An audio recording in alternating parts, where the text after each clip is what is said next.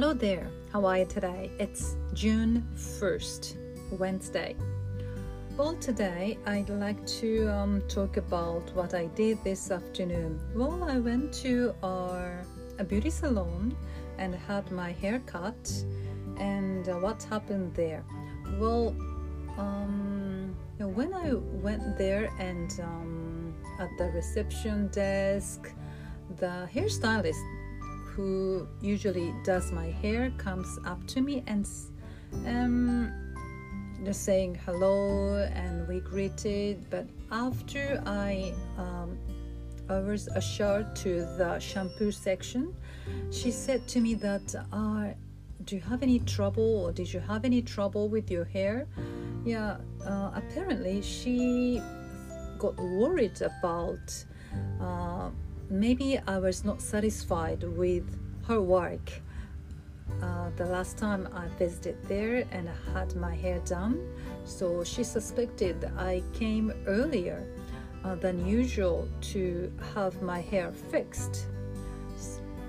But uh, yeah, that's um, her over worrying, and uh, it nothing to do with her skills. I'm quite satisfied with her skills and her um, the service so I said that um, it was just um, five weeks after my um, previous visit. Usually I go there every two or three months, but uh, this time just only five weeks. And she wondered what happened to me.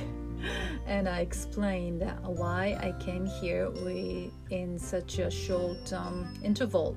Uh, that's because uh, we are kind of recommended or we are reminded that when at the end the program uh, to be our educational coach uh, we need to maintain ourselves or take care of ourselves just including the, the our hair or hairstyle or just about everything.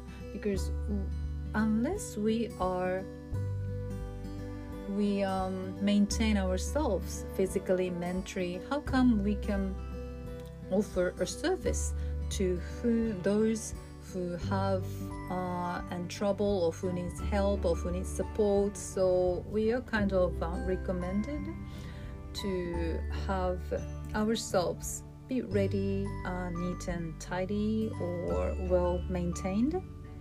So that's the reason I uh, uh, went back to the beauty salon after just five weeks from the last visit. So that's it. But uh, we enjoyed talking about why I came uh, this um, earlier, I mean, this uh, short interval.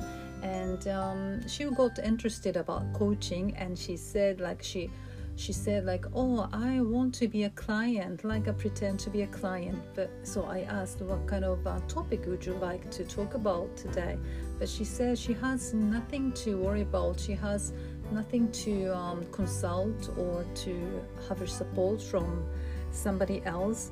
So maybe she will uh, think about it and uh, might come up with any um, anything that she wants to share with me to have um, to have um, other point of view.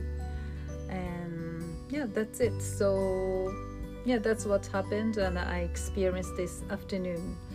Yeah that's it. Thank you very much for listening. Have a great day everyone. Thank you. Bye